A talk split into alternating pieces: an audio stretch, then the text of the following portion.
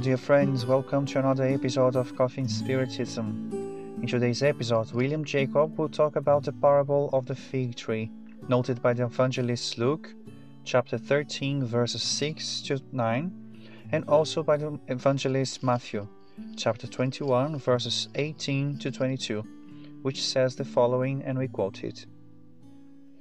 Early in the morning, as Jesus was on his way back to the city, he was hungry. Seeing a fig tree by the road, he went up to it, but found nothing on it, except leaves. Then he said to it, May you never bear fruits again. Immediately the tree withered. When the disciples saw this, they were amazed. How did the fig tree wither so quickly? They said. Jesus replied, Truly I tell you, if you have faith and do not doubt, not only you can do what was done to the fig tree, but also you can say to this mountain, Go, throw yourself into the sea, and it will be done. If you believe, you will receive whatever you ask for in prayer. Unquote.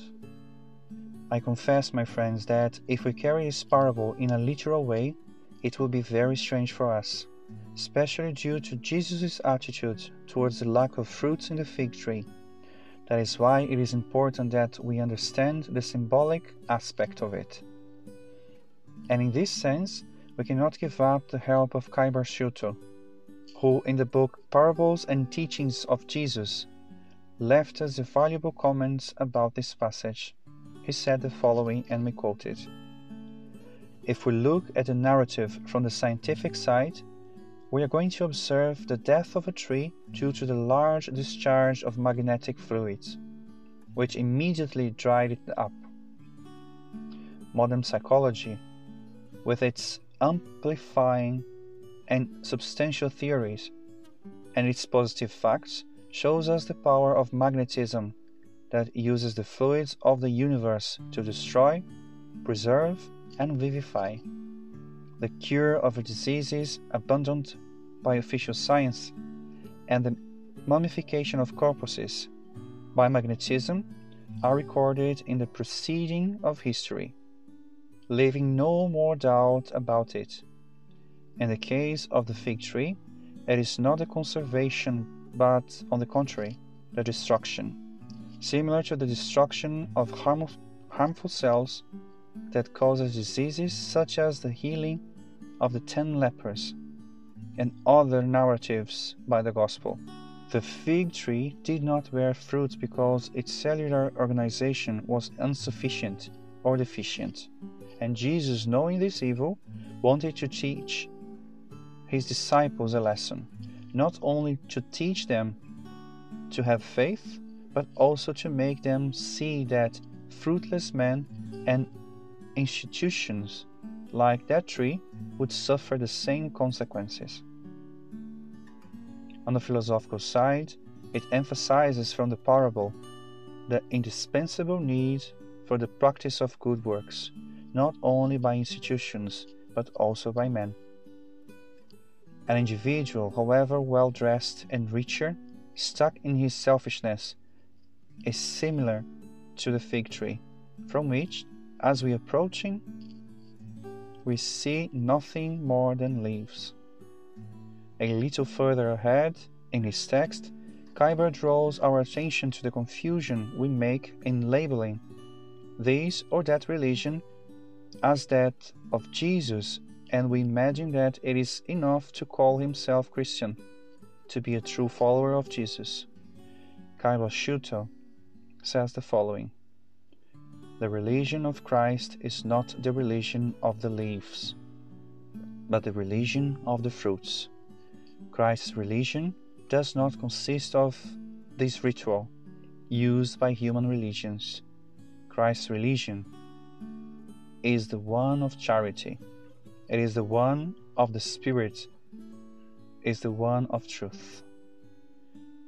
William Jacob tells us that the statements by the author are beautiful and very true, since Jesus did not value appearances, but works. It is no use looking productive and not being it. Little or nothing, so to have a good face if the heart is not good. The fig tree in question did not fulfill its mission, although it could look good. Schutel closes his reflections on the parable in an energetic way, and William makes a point of explaining something important to us. He said the following Sterility is poorly incurable, which manifests itself in physical and metaphysical things. There are people who are sterile in affective feelings, others in acts of generosity. Others are sterile in things that affect intelligence, as much as they teach them, no matter how much they exalt them, no matter how enlightened they are. They remain like the fig tree in the parable.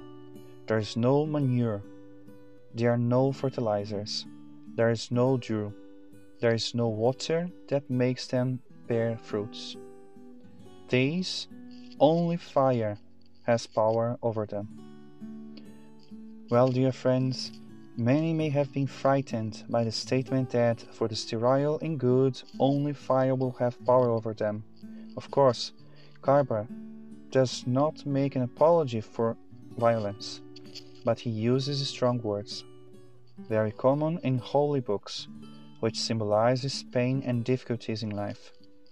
These do come to melt the ice we carry in our hearts and destroys what prevents us from looking at the other as a brother. The day when we look at each other as brothers and sisters peace will reign on earth.